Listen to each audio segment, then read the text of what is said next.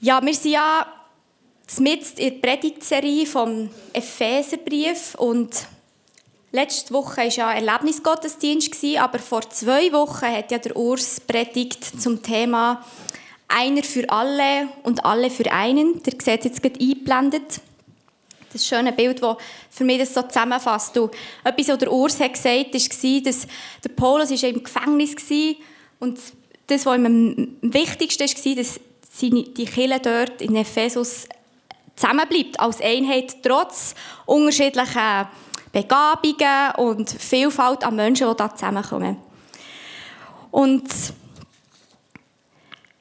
heute geht es um Epheserbrief, Kapitel 5, 21 bis 6, 9. Und für da ein bisschen einzusteigen in das Thema möchte ich zuerst einen kurzen Clip zeigen. Wer da aber nun glaubt, dass eine Frau sich jetzt auf ihren Lorbeeren ausruhen kann, na, der irrt sich ganz gewaltig. Im Gegenteil, ein Mann will täglich aufs Neue gewonnen sein. Das haben wir Männer so an uns, das sind wir gewöhnt und äh, das wollen wir dann auch so haben. Es macht Spaß zuzusehen, denn Backen macht Freude. Eigentlich hat sie es ja viel besser als er. Sie darf backen. Jetzt aber Tempo. Bald wird Peter da sein mit einem Bärenhunger. Sie wissen ja, eine Frau hat zwei Lebensfragen. Was soll ich anziehen und was soll ich kochen? Kuchen macht uns Männer sanft und verträglich. Da kann das neue Kleid ruhig 100 Mark mehr kosten. Oder sagen wir fünf. Ja, ihr lacht jetzt. Aber dann, als sie das auch im Fernsehen gezeigt haben, war das äh, die Realität. Also, man hat irgendwie das Rollenverständnis so im Kopf gehabt. Und das hat sich ja auf die Arbeitswelt aus, äh, ausgewirkt. Und vielleicht denken wir jetzt, dass wir das ja überwunden haben. Aber haben wir das wirklich überwunden? Oder ist es bisschen biblischer als die Emanzipation, die wir heute erleben? Zudem möchte ich etwas gegenüberstellen, und zwar ein Zitat, das kürzlich in einem Bericht ähm, ist ist. Also ich möchte dort ein Zitat herausheben. Und zwar sagt dort die Autorin Franziska Schutzbach, ihr könnt es selber auch noch lesen, in den letzten Jahrzehnten haben wir als Gesellschaft einen großen emanzipatorischen Schritt gemacht.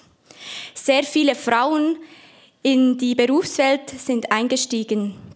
Bei der Zuständigkeit der Sorgearbeit hat sich aber auch kaum etwas verändert. Nach wie vor kümmern sich vor allem Frauen um Haushalt, Kinder, Kranke, Alte. Sie machen jetzt einfach doppelte Schicht. Wir haben heute Reinhard Stauffer hier vor Bewegung plus Tun. Und du dir jetzt eine Frage zuspielen. Bringt uns vielleicht der Epheserbrief bei dem heute, was das Rollverständnis von Ehe, Familie und Berufswelt ein weiter? Über diesen Dr. Oetker-Clip konnten wir jetzt wirklich herzhaft lachen die zwei Lebensfragen der Frauen. Was soll ich anziehen? Was soll ich heute kochen? Ich denke, man darf darüber lachen. Immerhin stammt ja dieser Clip aus längst vergangenen Tagen. Ich meine mich noch als kleiner Bube an so etwas Ähnliches zu erinnern. Bei meiner letzten Trauung im Juli dieses Jahres, da habe ich den Trauakt mit zwei Sätzen eingeleitet, zwei Sätze aus unserem heutigen Predigttext. Ihr Männer, liebt eure Frauen so, wie Christus seine Gemeinde liebt. Er hat sein Leben für sie gegeben. Ihr Frauen, ordnet euch euren Männern so zu, so wie ihr euch dem Herrn unterordnet. Nach der Trauung ist dann eine Frau auf mich auf uns zugekommen und hat ihrer Verärgerung so richtig Ausdruck ge gegeben, gebracht. Wie kann ich es wagen, eine solche Haltung im 21. Jahrhundert noch zu vertreten? Ihr Frauen, ordnet euch euren Männern unter. Dabei ist an mir das Lachen vergangen. Ich musste dann aber wieder schmunzeln, als das Brautpaar es geschafft hat, diese Frau wirklich beim abendlichen Nachtessen mir vis-à-vis -vis zu setzen.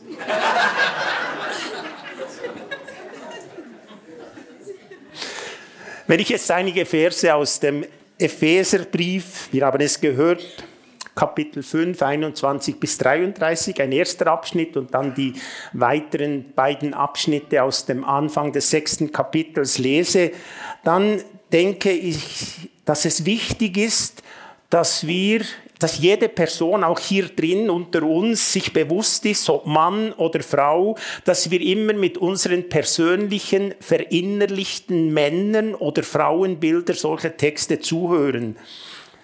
Deshalb lade ich dazu ein, lasst uns vor dem Zuhören anerkennen, dass unsere erworbenen und erlernten Männer- und Frauenbilder die inhaltliche Aussage eines solchen Textes immer etwas trüben, trüben können. Und erst wenn wir das einfach anerkennen, können wir vielleicht wieder unverkrampfter und offener einen solchen Text anhören. Ich kann, ich werde nicht den ganzen Text lesen, einiges haben wir ja schon gehört, sondern einfach ein bisschen selektiv, aber wir werden Inhalt und Zusammenhang gut mitbekommen. Ordnet euch einander unter, tut es aus Ehrfurcht vor Christus. Denn wie Christus als Haupt für seine Gemeinde verantwortlich ist, die er erlöst und zu seinem Leib gemacht hat, so ist auch der Mann für seine Frau verantwortlich.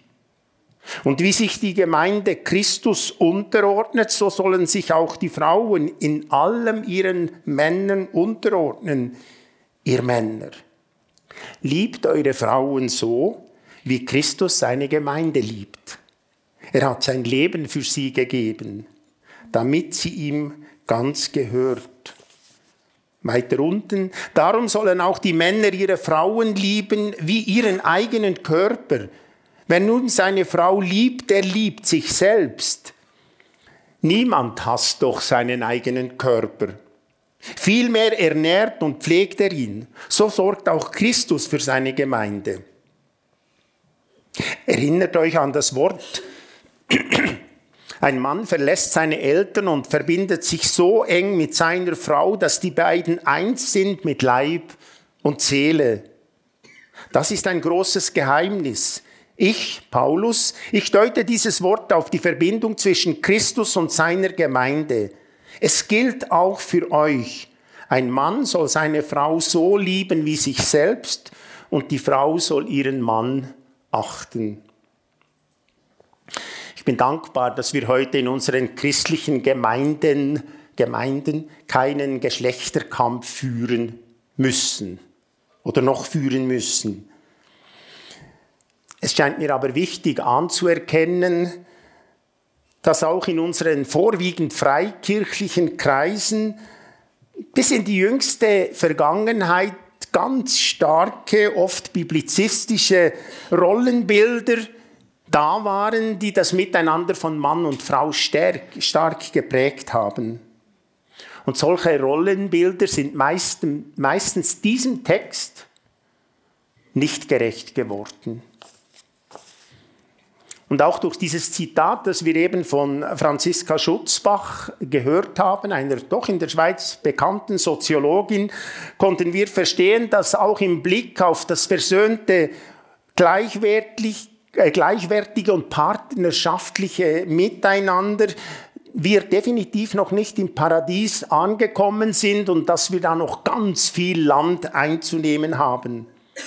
Natürlich hat sie ihre Aussagen auf der Basis ihres emanzipatorischen Verständnisses gemacht, aber trotzdem hat sie auf mehr als berührende, sondern auf eindrückliche Art und Weise die Not der Frauen, die Not einiger, vieler Frauen in der heutigen Gesellschaft durch das Nebeneinander von Berufstätigkeit und eben Familienarbeit, Erziehung, die sogenannte Sorgearbeit hat sie gut dargestellt und eben auch den Hinweis gebracht, dass Frauen bis zur Erschöpfung sich äh, aufreiben können. Und ich meine, dies macht wiederum ganz deutlich, dass die Sicht von Paulus durchaus revolutionär war. Er sprach nämlich von geistgeprägten Beziehungen, die für die Ehe, die für das Miteinander in der Familie durch im Blick auf das Miteinander von Eltern, Vätern und Kindern, aber sogar von Herren und Sklaven wichtig war. Wenn ich bedenke, in welches gesellschaftliche Umfeld doch vor 2000 Jahren Paulus diesen Text geschrieben hat, dann sehe ich in Paulus nicht so sehr den Frauenverhinderer und den, den Macho, sondern eben den Frauenförderer. Kurz zur Erinnerung, das, was ich jetzt sagen werde, ist den meisten von euch sehr vertraut und trotzdem, ich denke, es ist gut, es wieder auszusprechen. In der damaligen jüdischen, heidnischen, griechisch-hellenistischen Umgebung und ganz bestimmt auch zur Zeit von Paulus, als Rom die Weltmacht war, da war die Kultur ganz stark von einer Überlegenheitskultur geprägt. Männer standen über ihren Frauen, Eltern über ihren Kindern und selbstredend die Herren über ihren Sklaven. Sklaven, juristisch gesehen eine Sache. Man konnte mit ihnen tun und lassen, was man wollte. Von schlechter Behandlung über Vergewaltigung, über bis hin zu einer Kreuzigung, alles war möglich ohne irgendeine Bestrafung. Und auch die Frauen, ich wage es zu sagen, die armen Frauen von damals, auch wenn sie Freie waren und verheiratet und in einer festen Beziehung, auch sie in juristischer Sicht äh, hatten sie, sie waren keine Rechtspersonen.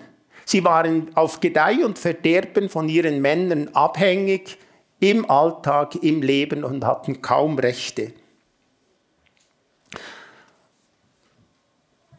Und so mag es uns nicht verwundern, dass dieser Dreiklang, den Gott, den Paulus hier reinbringt, Christus ist das Haupt, die Frau ist dem Mann zu und untergeordnet, aber der Mann soll die Frau lieben. Dieses, dieses neue Miteinander, das auch Befreiung mit sich brachte, dass dieser Gleichklang der Zu- und Unterordnung zwischen Christus, Frau und Mann leider bis zum heutigen Tag nicht einen wirklichen Durchbruch erlebt hat. Und dann waren da die großen Kirchenmänner, Kirchenväter, Augustinus, Franz von Assisi, Thomas von Aquin oder später, dann Jahrhunderte später Luther, man könnte meinen, die haben wirklich Paulus nicht zugehört und ihn überhaupt nicht verstanden. Paulus hat doch gesagt, ihr Männer liebt eure Frauen so, wie Christus seine Gemeinde liebt. Er hat sein Leben für sie gegeben, damit sie ihm ganz gehört. Da ist doch das respektvolle Miteinander zwischen Mann und Frau herauszuhören. Ich jedenfalls höre es. Aber diese Helden, diese Kirchenväter hatten so ihre eigene Sicht, was die Rolle der Frau anging.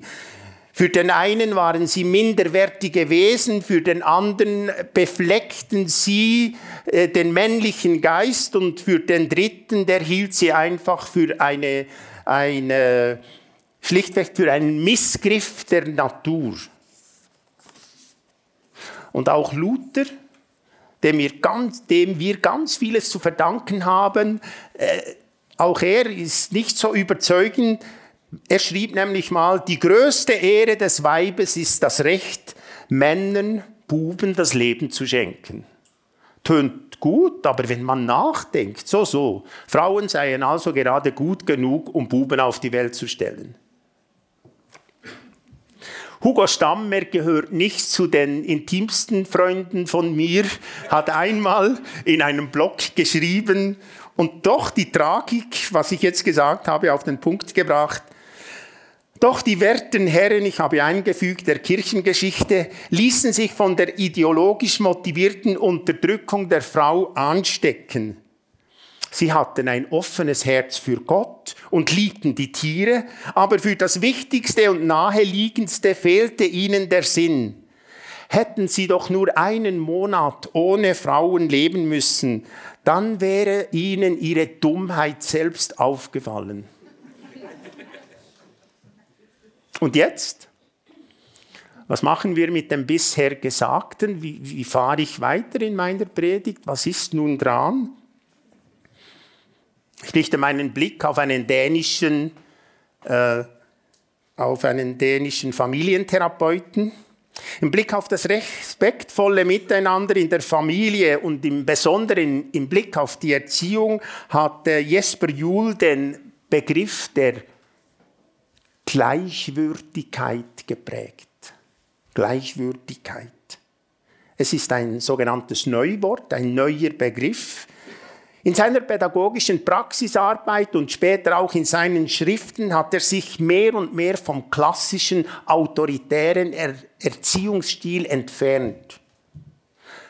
Aber in den 70er und 80er Jahren konnte er sich wirklich auch nicht mit diesem anti-autoritären Erziehungsstil anfreunden.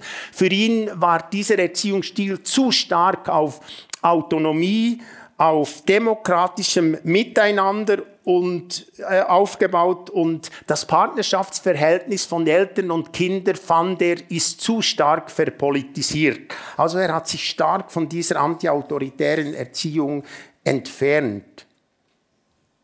Und heute, wo stehen wir? Haben wir uns jetzt auch entfernt? In den letzten Wochen können, konnten wir hören, dass in Zürcher Schulgemeinden, in einzelnen, nun bei den Bewerbungsgesprächen für Lehrerinnen und Lehrer Kindervertretungen aus der Klasse dabei sind. Ich lasse das mal so stehen. Gleichwürdigkeit. Dieser Begriff der hat mich angesprochen, den liebe ich, den finde ich einfach gut. Für Jul bedeutet Gleichwürdigkeit sowohl von gleichem Wert, aber eben auch, man schuldet sich und gibt sich denselben Respekt und spricht einander die gleiche Würde und Integrität zu. Natürlich sind Männer und Frauen, das ist unser christliches Verständnis seit Jahrzehnten, Jahrhunderten gleichwertig. Wenn wir quer durch die Bibel lesen, ist das, ist das offensichtlich. Aber der Begriff der Gleichwertigkeit hat im praktischen Miteinander auch gewisse Grenzen. Auch in einer partnerschaftlichen Ehe aus welchen Gründen auch immer kann plötzlich eines der Partner, einer der Partner wertvoller sein als der andere. Ein Karrieresprung, ein größerer Lohn, ein bedeutender Freundeskreis oder auf der anderen Seite vielleicht einer der Partner, Partnerin ist krank, arbeitslos, es kommt zu einer Behinderung oder dann eben auch plötzlich gefangen zu sein in der Familien- und Sorgearbeit, da können Werteverständnisse schon in Bewegung geraten, auch innerhalb einer christlichen Ehe. Doch dagegen ist die Würde eines Menschen Unabhängigkeit von Geschlecht, Rasse, Herkunft, Bildungsstand, sozialer Herkunft ganz unabhängig. Würde ist universal unverhandelbar gegeben. Mit der Gleichwürdigkeit vor Augen scheint mir, ist die gegenseitige Zu- und Unterordnung in gegenseitiger Verantwortung etwas ganz Natürliches und Schönes. Auf dem Fundament der von Christus geschenkten Liebe kann so eine Beziehungskultur entstehen. Die unterschiedlichen Gaben und Begabungen von Mann und Frau werden anerkannt und eine sinnvolle und natürliche und passende Rollenverteilung darf dann eben auch sichtbar werden. In diesem Zusammenhang möchte ich Galater 3,28 zu uns reden lassen. Eine Stelle, die viele von euch kennen, Die Mahnung von Paulus an die Christen in den galatischen Gemeinden ist klipp und klar.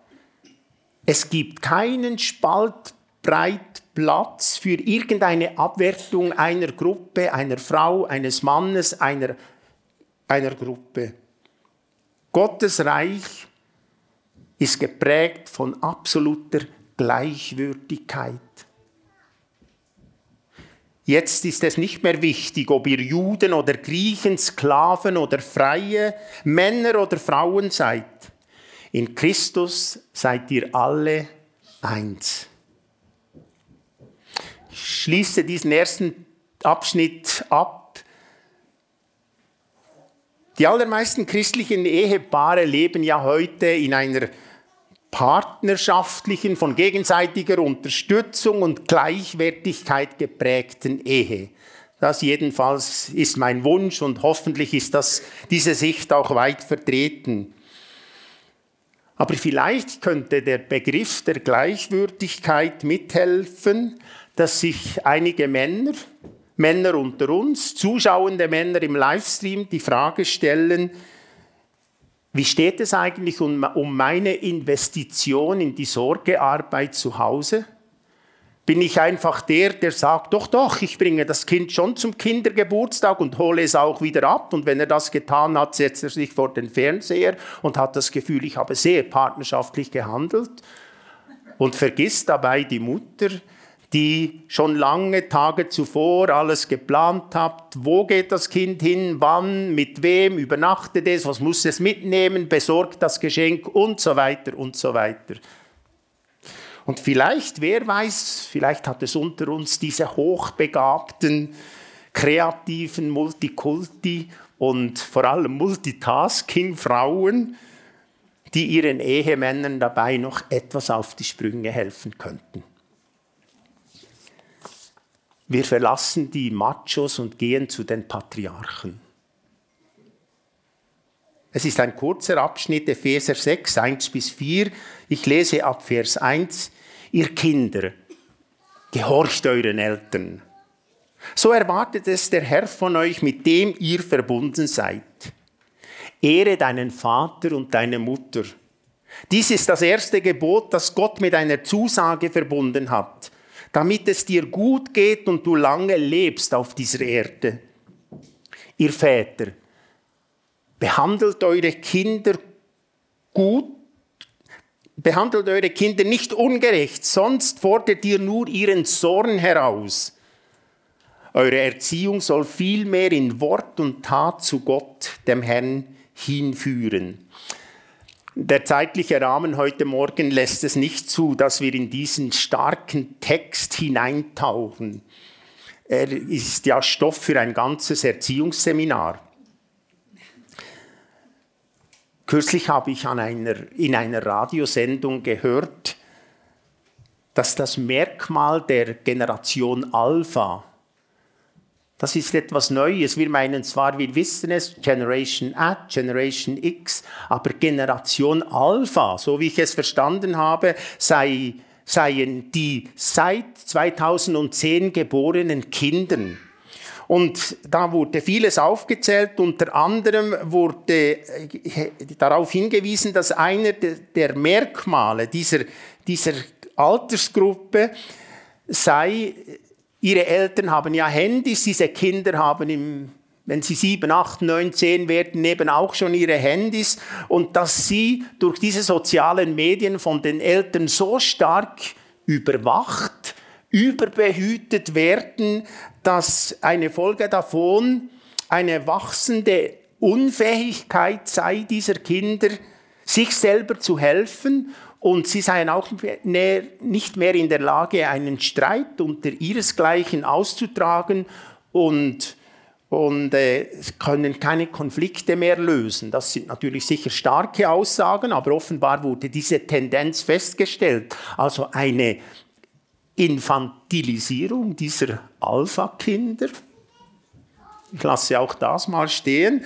Und dann kommen wir wieder zurück zum Brief von Paulus an die Christen in Ephesus. Er ist ja an die Leiter der Gemeinde, an die Christinnen und Christen gerichtet und jetzt zu meiner Verwunderung eben auch an die Kinder. Und ich stelle es mir vor, oder man stelle sich das vor, wir befinden uns in der Antike in Ephesus, in einer christlichen Gemeinde, und jetzt wird dieser Brief, den Paulus im Gefängnis geschrieben hat, einem Boten übergeben hat, und jetzt vielleicht dieser Bote liest den vor, oder er wird von einem Gemeindeglied vorgelesen, und in dieser Gruppe sitzen auch die Kinder, weil die direkte Anrede aus dem Bibeltext lässt es zu, dass wir sagen, doch da wurden die Kinder gegenwärtig direkt angesprochen. Welche Wertschätzung. Kinder sind hier in der Antike unter den Erwachsenen. Und da ist sie wieder, diese Gleichwürdigkeit von Paulus. Was Paulus dann den Kindern schreibt, macht Sinn, ist logisch, befähigt sie zum Leben, macht sie lebenstauglich denn wer lernt als Kind Autoritäten zu gehorchen, der ehrt Gott und schafft sich ein, eine Zukunft, ein gutes Leben. Wer gelernt hat, bei einem Entscheid der Regierung nicht gerade auf die Barrikaden zu gehen, der macht sein Leben leichter. Und doch im Handumdrehen wendet sich Paulus nun auch den Vätern zu, den Eltern, namentlich den Vätern. Ihr Väter behandelt eure Kinder nicht ungerecht. Und da merken wir es plötzlich, Gleichwürdigkeit besteht, steht immer in Verbindung von gegenseitiger Verantwortung. So im Geist von Paulus denke ich, dass er sagen wollte, Ihr lieben Eltern von Ephesus, behandelt eure Kinder nicht unfair, macht sie nicht zu Haussklaven oder zu billigen Arbeitskräften, fordert nicht nur, sondern fördert sie auch. Ihr seid verantwortlich dafür, welches Vaterbild sie später entwickeln können oder werden. Legt durch eure Fairness, eure Fürsorge, euer Maß an Freiheit, das ihr den Kindern gebt, ein gutes und starkes Fundament für ihr späteres Vater und im Besonderen ihr Gottesbild. Auch hier zusammenfassend, ich verstehe Paulus Aufruf an die Eltern, an die Väter so, ihr steht in Verantwortung euren Kindern gegenüber. Und so seid ihr eben dann auch Erziehungspartner. Aber das Wissen von euch Vätern um die Gleichwürdigkeit, um die Würde dieser Kleinen macht euch eben auch zu Beziehungspartnern. Erziehung und Beziehungspartner. Und da meine ich sehr viel Gleichwürdigkeit herauszuhören. Und dann ist ja noch von den Sklaven und den Herren die Rede. In diesem Abschnitt 5 bis Vers 9 aus dem Kapitel 6 lese ich nur den ersten und den letzten Vers dieses Abschnittes. In Vers 5, ihr Sklaven, gehorcht euren irdischen Herren, ehrt und achtet sie, dient ihnen so aufrichtig, als würdet ihr Christus selber dienen. Und am Schluss, auch ihr Herren, sollt eure Sklaven behandeln, wie es Gott gefällt. Schüchtert sie nicht mit Drohungen ein. Denkt immer daran, dass ihr denselben Herrn im Himmel habt wie sie. Vor ihm sind alle Menschen gleich.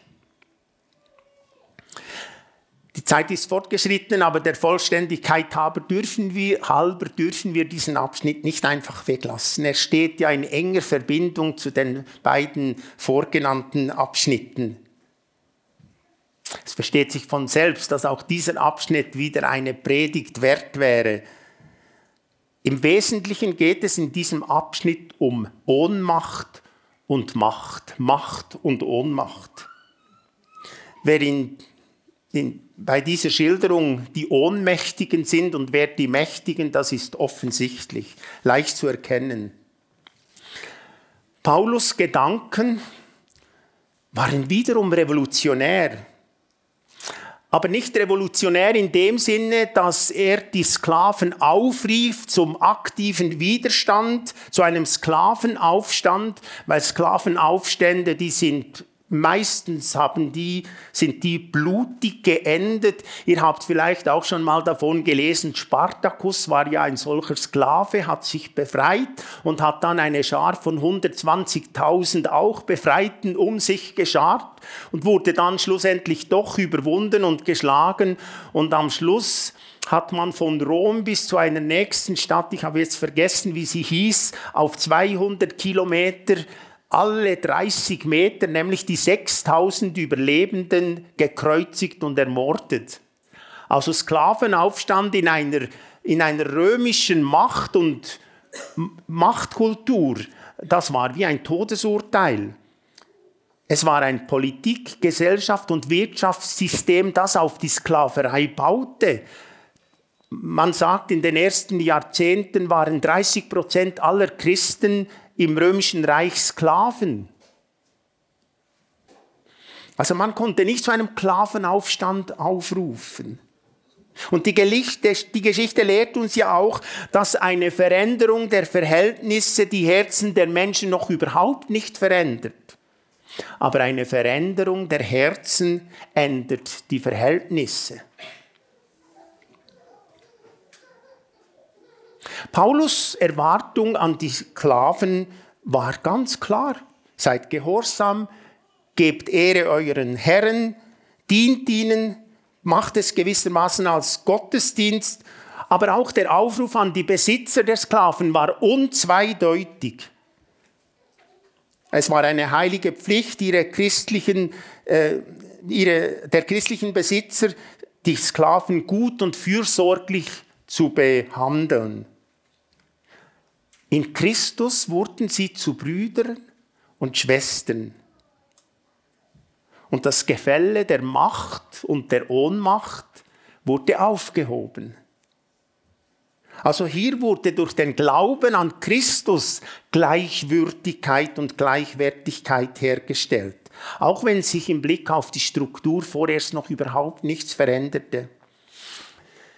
Ich fordere uns heute Morgen nicht auf, dass wir einstimmen müssen können in den Kampf gegen die Unrechtsstrukturen in unserer Welt. Es gibt immer noch Sklaverei, es gibt Menschenhandel, es gibt Ausbeutung, es gibt Unterdrückung. Ich glaube, wir sind nicht in der Lage, das aufzuheben. Was ich mir aber von mir selber wünsche und von euch allen ist, dass wir ein Herz haben für Menschen, die sich auch heute in unserem Unfall, Umfeld in solchen Ohnmachtsstrukturen bewegen müssen. Vielleicht eine alleinerziehende Mutter, vielleicht jemand, der am Arbeitsort einfach nicht raus kann, aber auch nicht wirklich frei ist. Ein Herz für solche Menschen. Mehr noch, eine helfende Hand. Und dass wir im Bewusstsein leben, dem Machtmissbrauch immer wieder zu widerstehen.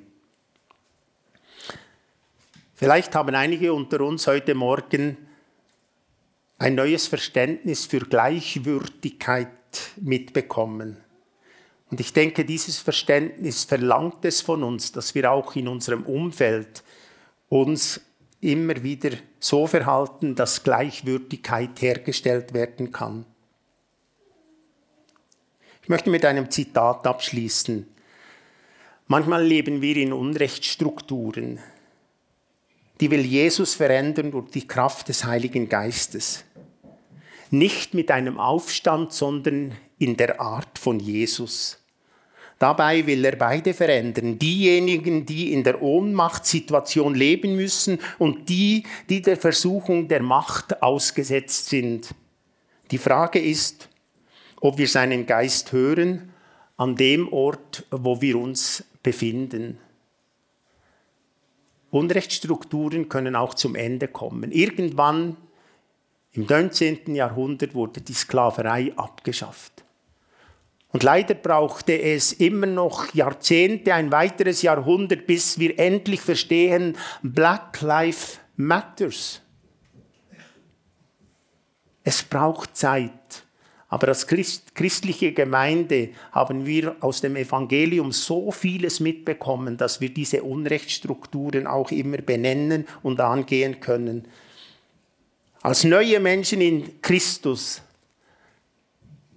können wir den Macho in uns überwinden, aus dem Patriarchen das Beste herausholen und dem Tyrannen in uns immer auch wieder den Kopf abschlagen.